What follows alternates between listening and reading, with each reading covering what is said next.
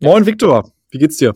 Moin, Till. Äh, gut. Ich kann mich nicht beschweren. Das ist Standard, Standard Viktor-Aussage. Und dir? Sehr, sehr gut. Spannende Woche. Wir haben einige Themen. Ähm, die Woche ist sehr viel passiert. Wir haben, glaube ich, eine etwas längere Liste diesmal, aber können wir mal, wir fangen mal leicht an. Wir haben letzte Woche kurz drüber gesprochen. Ich sitze hier auch lustigerweise gerade in einem. Ähm, WeWork hat Bankruptcy gefeilt in den USA und in Kanada. Ich glaube, das europäische oder das deutsche Geschäft ist auf jeden Fall nicht äh, beeinflusst. Ich kann ja auch ganz normal weiterhin rein. Ich glaube, wir hatten letzte Woche kurz drüber gesprochen, jetzt ist es tatsächlich soweit. Ähm, ich bin gespannt. Ich hoffe, einige Locations bleiben ähm, bestehen, trotz der ja, Schritte jetzt.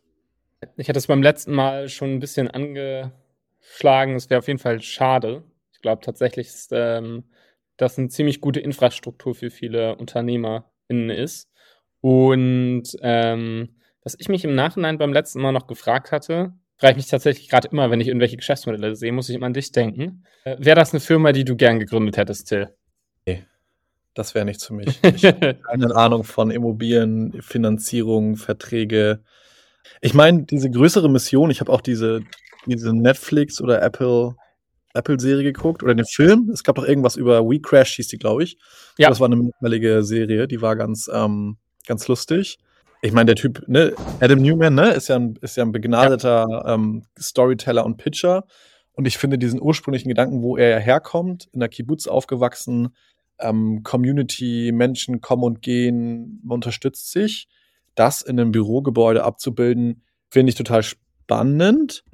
Am Ende, ich sitze jetzt hier in einem WeWork, ist das einfach ein Coworking Space, ne? Ein gut, gut ge, ja, ein ganz normaler Coworking Space. Deswegen, das wäre nichts für mich. Und Tech-Komponente hast du hier eigentlich keine. Also ich habe, glaube ich, mich einmal bei der WeWork-Plattform angemeldet, um den Drucker zu installieren. Und dann gibt es eine App, wo ich meine Buchung mache. Ne, man muss, bevor man in WeWork reingeht, sich anmelden. Die haben so Slots pro Location. Aber der Rest ist komplett ja offline. Also ne, Gebäude mieten, Einrichtungen, Personal, äh, wahrscheinlich Maintenance auch super viel, Reparaturen, Customer Support, Sales, ne, Enterprise-Firmen oder auch Startups, die dann sich ganze Büros hier mieten, wäre nichts für mich. Wie ist es bei dir? Für mich wäre es auch nicht. Aber ich muss sagen, äh, deswegen habe ich so ein bisschen äh, geteased, weil ich, ich weiß ja ungefähr, was dein Herz höher schlägen lässt. Und ich weiß, dass auf jeden Fall so Geschäftsmodelle vielleicht am Ende des Tages nicht wirklich sind. Voll, lass uns mal über was Spannenderes sprechen. Aleph Alpha ähm, haben eine Riesenrunde gemacht, eine Series B, 500 Millionen für alle, die ja. das jetzt nicht unbedingt direkt was sagt. Aleph Alpha ist das, wie kann man es beschreiben, das europäische, die europäische OpenAI-Alternative oder die möchte da auf jeden Fall hin? Kann, kann man das so beschreiben? Ja, europäische OpenAI. Äh, Alternative und ähm, ich glaube mit dem starken, wenigen auch, die es gibt, ne? Also das ist ja ja und mit dem starken Branding so in Richtung ähm, sag ich mal die ganzen Daten und Datensicherheit groß zu schreiben. Und mhm. äh, in Europa zu behalten und halt weder irgendwie ja. nach Amerika oder Asien in Anführungszeichen zu exportieren, ja. sondern irgendwie so als Europa ein Foot on the ground zu haben. Vielleicht da eine kleine Anekdote, ne? das ist ja vielleicht auch spannend für die Leute, die uns hier zuhören. Ich habe bei einem VC gearbeitet, damals vor mehreren Jahren, ist schon ein bisschen länger her. Das war vor dieser ganzen AI-Welle, die ja jetzt seit 12, 14, 16 Monaten herrscht. Ne? Also ich glaube mal seit letztem Jahr Oktober, ungefähr seit dem Launch von ChatGPT. Und habe bei Earlybird damals intern bekommen, als Aleph Alpha da auf dem Tisch lag und ähm, die auch investiert haben. Ich weiß, müsste wahrscheinlich die Series A damals gewesen sein. Und das war nicht in meinem Team, sondern in, in einem, ich glaube, im anderen Office. Aber ich weiß noch, dass das sehr, sehr, sehr, sehr spannend war, das mitzubekommen, weil das halt jetzt super, also jetzt macht es total Sinn, ne, wenn man sich das jetzt anschaut, das Thema, und denkt, ja klar, Aleph Alpha 5 Millionen, wir brauchen ein europäisches OpenAI ne, Richtung Enterprises, was du gerade meinst, mehr Datensicherheit, ähm, nicht die Server in Amerika, wir wissen, was da passiert, ähm, anderes Gründerteam und wahrscheinlich eine super Nähe auch zu so einem SAP oder einem Bosch oder ne, anderen großen Industriefirmen hier aus Europa. Damals habe das gar nicht gecheckt. Ich war so äh, AI, Foundational Model, Large Language Models. Ne, das waren damals so Begriffe, die man jetzt noch nicht so oft gehört hatte. Und deswegen ist das super spannend, jetzt Jahre später zu sehen, ah, guck mal, Early Bird hatte da auf jeden Fall einen sehr guten Riecher. Also ich habe mich sehr gefreut und ich glaube, es ist auch ein gutes Zeichen für, für Europa, dass hier auch sehr, sehr große Runden stattfinden können. Ja, wobei ich glaube, mein Verständnis ist, dass nicht die ganze Runde nur Equity war. sondern auch ähm, so Serverleistung und Mhm, okay. äh, so welche Themen, die aber auch super wichtig sind bei diesen Geschäftsmodellen, damit drin sind. Und wie du schon sagst, so wie eine sehr deutsche Runde mit äh, Bosch, Burda, der Schwarzgruppe.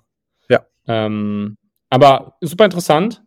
Ich glaube, äh, da wird, glaube ich, noch einiges Spannendes kommen. Wir haben als nächstes als Thema auf der Liste, habe ich gerade gesehen, Refurb. Das Eure ist, Runde, wieder oder? Thema- ja, genau. Und es ist, glaube ich, auch ein Thema, da würde mich auch deine Meinung ein bisschen zu interessieren, ähm, was wir uns ja im Großen und Ganzen relativ viel angeschaut haben, also Recommerce. Am Ende des Tages ähm, irgendwie aus gebrauchten Artikeln Artikel zu machen, die man irgendwie wieder in den Kreislauf bringen kann und Den, ähm, Lifecycle die dann zum Nutzen haben. verlängern. Ja, Ja.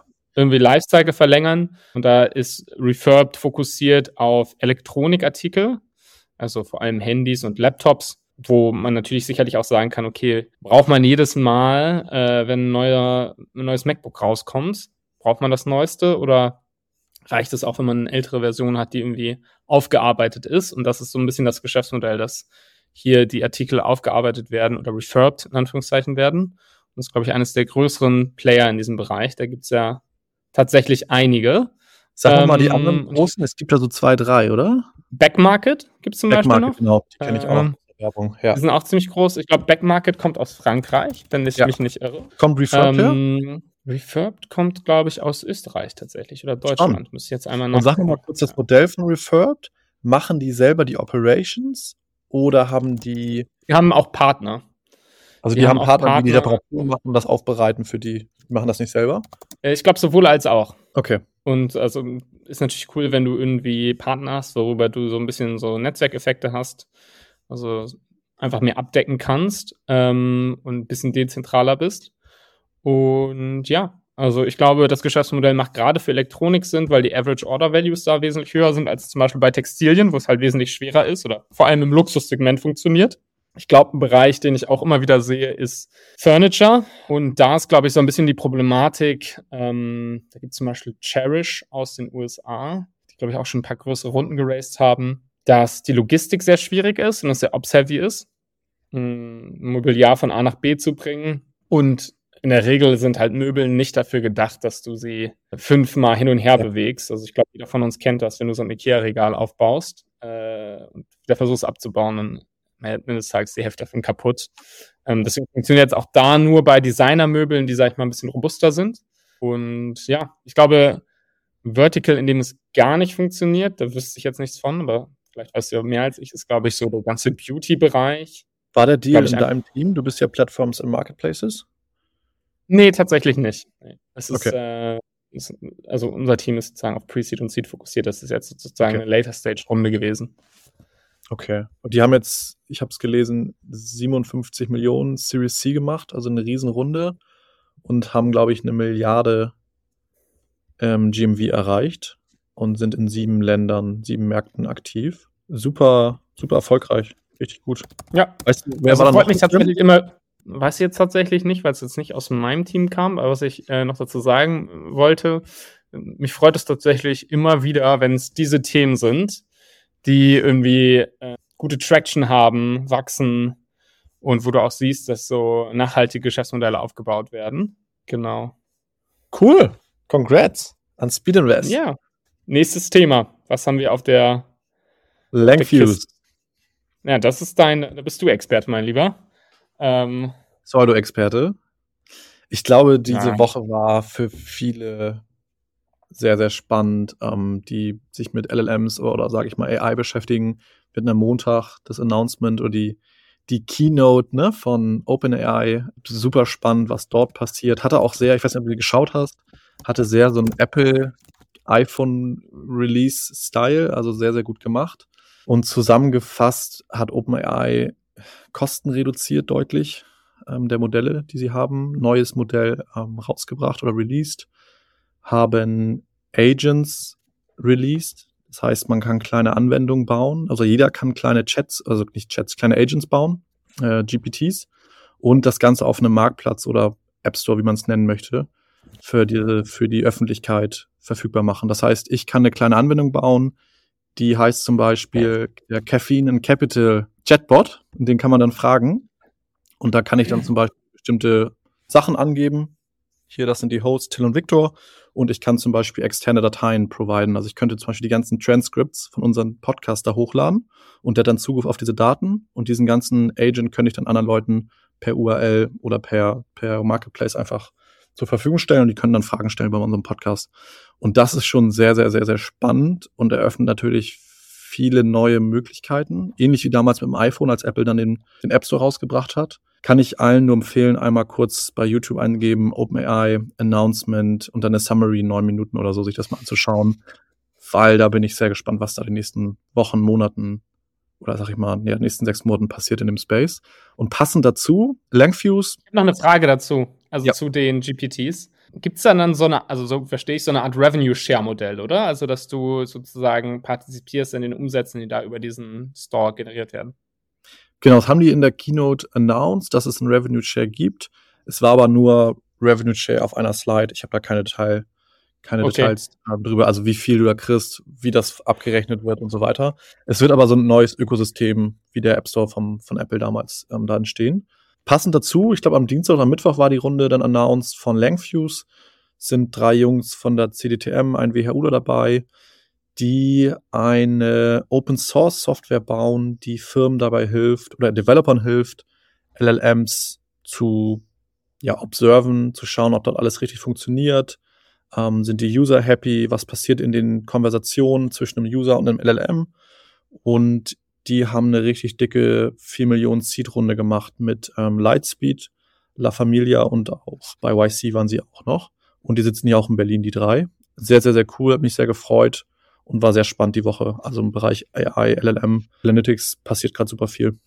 Kannst du mir einmal erklären, Till, warum LLM Analytics so ein Thema ist? Also gibt es da sozusagen so viele Daten, die unstrukturiert sind und irgendwie observed werden müssen und da gibt es jetzt keine Plug-and-Play-Lösung oder was ist sozusagen die Thematik drumherum? Super Frage. Also erstmal ist ja das, das eine Problem mit diesen ganzen Large Language Models, dass wir als Firma, wenn du die einsetzt, auch wenn es Open oder Closed Source ist, das ist egal. Also wenn ja. du Lama von Facebook nutzt, was Open Source ist, oder ja. sei es GPT-4 von OpenAI, ja. das Model an sich ist erstmal eine Blackbox. Du weißt nicht, mit welchen Daten es trainiert wurde und was da drin abgeht. Also das, das ist einfach von außen nicht erkennbar. Das heißt, du als User oder als Company providest immer einen Prompt, einen Input mit einfach, sage ich mal, Daten und dann kriegst du einen Output. Du weißt aber nicht, ob dieser Output stimmt per se. Und das ist halt ein Riesenproblem, weil du halt als Firma, je nachdem, was für eine Industrie du bist, sei es, sage ich mal, du bist in einer Restricted Industry, Financial Services, Health, Banking, was auch immer, da müssen die Aussagen, die dein äh, Customer Support AI Chatbot ähm, sagt oder ne, als du als Firma nach außen gibst, die müssen stimmen. Und das stellt Firmen vor eine Herausforderung, das erstmal zu monitoren. Ähm, was ist der ja. Output? Und da gibt es dann noch ein paar andere Fragestellungen. Ähm, was sind die Kosten? Wie viele User? Wie viele Konversationen? Hallucinations? Da sind noch so einige technische Details. Wie performen Model 3.5 versus GPT-4 zum Beispiel. Aber das eigentlich dann noch Spannendere, finde ich, ist, dass sich da gerade was verändert, wie wir als User eigentlich mit Software interagieren. Und wir haben da so einen Shift von, so einen Paradigm-Shift eigentlich, dass wir weggehen von Maus und Tastatur und Klicks und ich gebe meiner Software, meiner App, ähm, sage ich, was ich möchte durch, ne, ne, durch eine Maus, ich klicke irgendwo auf einen Button, zu einer viel natürlicheren Interaktion durch Text oder Voice. Ne? Voice ist jetzt quasi was auch, was, als, was gerade jetzt auch stattfindet, was am Ende auch dann wieder in Text transkribiert wird. Ja. Das heißt, ich als Firma oder als LLM-Application bekomme da auch einen ganz, ganz, ganz wertvollen Einblick eigentlich in die User, die das benutzen weil die mir auf einmal ja Instruktionen geben mit einem natürlichen Text, was sehr conversational ist, also sehr wie ein Gespräch. Ich, sag, ich klicke nicht mal auf einen Button und sage, such mir einen Flug, sondern ich schreibe, hey, ich würde gerne über Weihnachten mit meiner Family oder mit meinem Partner in den Süden fliegen. Kannst du mir da mal Flüge raussuchen oder einen, einen Itinerary für drei Wochen machen? So, das ist ja eine ganz ja. andere Interaktion, die du da hast, als dieses, was wir vorhatten mit Klicks und Page Views und ne, Cookie-Tracking und so weiter. Und das ist super, super spannend. Deswegen passiert da gerade sehr viel. Und ganz viele Firmen schauen sich gerade diesen Bereich an oder sind aktiv in diesem Bereich. Wie können wir eigentlich Firmen helfen, die AI, LLM-Produkte oder Products oder Chatbots oder AI-Bots, wie auch immer man es nennen möchte, in ihre bestehende ja. ja. Infrastruktur einbauen wollen, um das zu monitoren, User zu verstehen, aber vielleicht auch diese Daten, die dort entstehen, dieser unstrukturierte Text, den eigentlich zu verstehen und daraus Informationen über den Customer eigentlich zu gewinnen oder den User. Okay, und dann langfristig, ja, ja, ich glaube, es war sehr ausführlich und gut erklärt. Und dann kannst du diese Daten nutzen, was weiß ich, Personas zu erstellen, ähm, vielleicht auch Werbung auszuspielen langfristig? Ist es vielleicht was, was spannend ist, super, du Ads also, ausspielst? Super spannend, dass du das ansprichst. Ähm, es gibt da verschiedene Ansätze, wie Firmen das gerade sich ähm, anschauen und lösen, aber den du gerade genannt hast, ist auch super interessant. Also weniger wie Langfuse auf diese technische Monitoring läuft das alles und mehr zu qualitativ eigentlich verstehen, was passiert in diesen Applikationen zwischen der Maschine und dem, dem User, daraus Daten extrahieren und wie du gerade meintest, Profile aufbauen oder diese, diese Daten extrahieren, diese Attribute und einem User-Profil hinzufügen und das dann wieder zu benutzen für Marketing, äh, Re Retargeting, Kampagnen erstellen. Das wäre zum Beispiel auch möglich. Da würde ich jetzt nämlich auch direkt die Überleitung machen, Till, weil ähm, mich hätte jetzt mal interessiert, wo du gerade stehst. Ich glaube, bei dir steht demnächst der Demo Day an. Ich glaube, das könnte einfach mal ein Thema sein, was Leute grundsätzlich interessiert, was jetzt so vier Wochen vom Demo Day so ein bisschen bei dir abgeht, Till. Erzähl mal. Gerne. Für alle, die neu dabei sind, ich bin seit sieben Wochen bei Antler. Antler ist ein zehnwöchiges Startup, Co-Founder Matching, Accelerator, wie man es auch nennen möchte, Programm. Genau, ich bin in Berlin in dem, in dem Batch. Ähm, wir sind äh, 75 Leute mit völlig unterschiedlichen Backgrounds, BWLer, Produktleute, Marketing, wir haben vier Ärzte im Team, ganz viele Techies, Machine Learning, also wirklich bunt gemischt. Das ist richtig, macht richtig Spaß. Und das Ziel ist es, oder alle, die sich da anmelden und da angenommen werden, möchten eine Firma gründen. Also alle haben ihre Jobs gekündigt, machen nichts nebenbei und haben Bock, was zu bauen. Das ist ähm, für alle, die da mal Bock drauf haben, auch mal ne, überlegen sich, was ähm, Lust haben, aus ihrem Job rauszugehen oder nach der Uni. Probiert das mal aus, das macht echt Spaß. Und das Ganze geht zehn Wochen und am Ende dieser zehn Wochen hast du, wie du gerade schon meintest, ein, ein Demo-Day. Das bedeutet eigentlich nur, dass die Teams, die sich in diesen zehn Wochen formen und finden und bereit genug sind, die pitchen dann vor Entler. Entler ist eigentlich ein klassischer VC mit einem anderen, sag ich mal, anderen Ansatz als jetzt ihr. Die machen halt diese Programme überall in verschiedenen Locations in der Welt. Und Entler hat auch ähm, zwei, jetzt in Berlin zwei Partner, die das auch leiten und ähm, die, vor denen pitchen wir dann und auch ein paar externe Investoren. Und am Ende der dieses, ähm, dieses Demo-Days oder dieses Investment-Komitees, dieses ICs, machen die dann Daumen hoch oder Daumen runter. Ne? Also die, die überlegen dann, ob sie Bock haben, in uns zu investieren, haben wir sie überzeugt und nicht und die können dann eine gewisse Menge Geld in das Team dann investieren für einen gewissen Anteil der Firma. Also ein klassisches ähm, Venture Capital Investment ja. ähm, Vorgehen. Genau, da bin ich jetzt in Woche sieben. Wie gesagt, macht super Spaß, ist super intensiv. Jede Woche ist, ist unterschiedlich. Und wir hatten jetzt Anfang der Woche das sogenannte Pre-IC, also so ein Test-IC eigentlich. Und dort bekommt man dann auch ampelmäßig grün, gelb oder rot. Wir haben ein grünes Zeichen bekommen, haben dort für den Partner gepitcht, haben Feedback bekommen natürlich, was wir noch verbessern können in unserem Pitch oder worauf wir jetzt achten sollen die nächsten Wochen. Das hat aber ähm, sehr viel Spaß gemacht und es war mal ein gutes Gefühl auch für uns. Wir sind zu dritt, ähm, also meine beiden Co-Founder und ich. Genau, wir werden uns in den nächsten vier Wochen darauf konzentrieren, wirklich was zu bauen, also Software, dass wir dann in vier Wochen einen ganz bestimmten Teil unseres Prototypen, unseres MVPs zeigen können und wirklich den Investoren zeigen können, hey, ja, wir sind hier ein Team, wir können nicht nur pitchen und reden oder mit potenziellen Kunden sprechen, sondern wir können auch wirklich Software bauen und die auch relativ schnell ähm, iterieren und verbessern. Und ja, es macht super Spaß. Wir sind parallel dazu natürlich noch in Gesprächen mit Industrieexperten, mit potenziellen Kunden, Pilotkunden und das kennst du ja auch noch ähm, aus deiner Zeit, das ist ja so ein Prozess. Du hast erste Gespräche, dann hast ja. du weitere Gespräche, dann sagen die, hey, es hört sich interessant an, lass uns noch mal in zwei Wochen sprechen. Also gerade in dem B2B-Bereich, wo wir uns ähm, bewegen, ist Kundenbeziehung, Sales, gerade wenn man noch nicht wirklich was hat zum Zeigen, außer vielleicht ja. einen Figma-Prototypen, also eine Click clickable Demo in einem, in einem, auf einem Bildschirm, wo man ein bisschen was zeigen kann, visuell, aber ohne wirkliche technische Funktion, ist das schon ein langwieriger Prozess. Ne? Und du musst auch erstmal gucken, welches Problem möchtest du eigentlich lösen, passt deine, deine Solution dazu. Und das ist so ein Langhangeln von Gespräch zu Gespräch, zu einer Intro zu der Person, zu der Firma. Und ja, macht aber Spaß. Also super, super spannend, was gerade passiert. Jede Woche ist anders und wir haben jetzt auch heute ganz interessant, ähm, da gab es eine Partnerschaft mit einem Coding Bootcamp zwischen Entler und einem externen Organisation. Wir haben jetzt die ersten Interns bekommen, die nächsten vier Wochen. Und jetzt sind wir zu fünft. Und das ist jetzt eine richtige kleine Firma, die sich da langsam formt und macht sehr viel Spaß. Cool. Klingt mega. Klingt auch ein bisschen, äh, als wenn du da einiges zu tun hast. Das ist irgendwie, glaube ich, Teil von der Journey ist, dass es so auf Absolut. und ab ist und jetzt viel auf, ho hoffentlich wenig ab. ähm, aber ich, ich finde es spannend und ich glaube auch für die Zuhörer ist es wahrscheinlich spannend, die Journey so ein bisschen die nächsten Wochen mit begleiten zu können. Ein Thema haben wir noch drauf, heute eine ganz kurze, kurze Runde. Und zwar gab es von Tech, TechCrunch einen Report oder die haben einen Artikel geschrieben darüber, New Pre-Seed Funds are popping up everywhere. Also sozusagen die Prämisse so ein bisschen ist, äh, überall kommen oder werden neue Pre-Seed Funds gegründet, ähm, Mikrofunds, äh, teilweise auch von, von Solo-GPs, ähm, links und rechts. Ist das was, was du jetzt schon, also merkst du jetzt an dieser Stelle schon, dass Leute Outreach machen zu dir äh, oder Leute aus deinem Umfeld da vielleicht auch irgendwie so ein bisschen reinziehen wollen? Pre-Seed, ihr seid ja jetzt gerade im Grunde genommen Pre-Seed. Ihr fallt ja komplett in diesen Bucket rein und habt, glaube ich, auch ein Thema, was super spannend ist.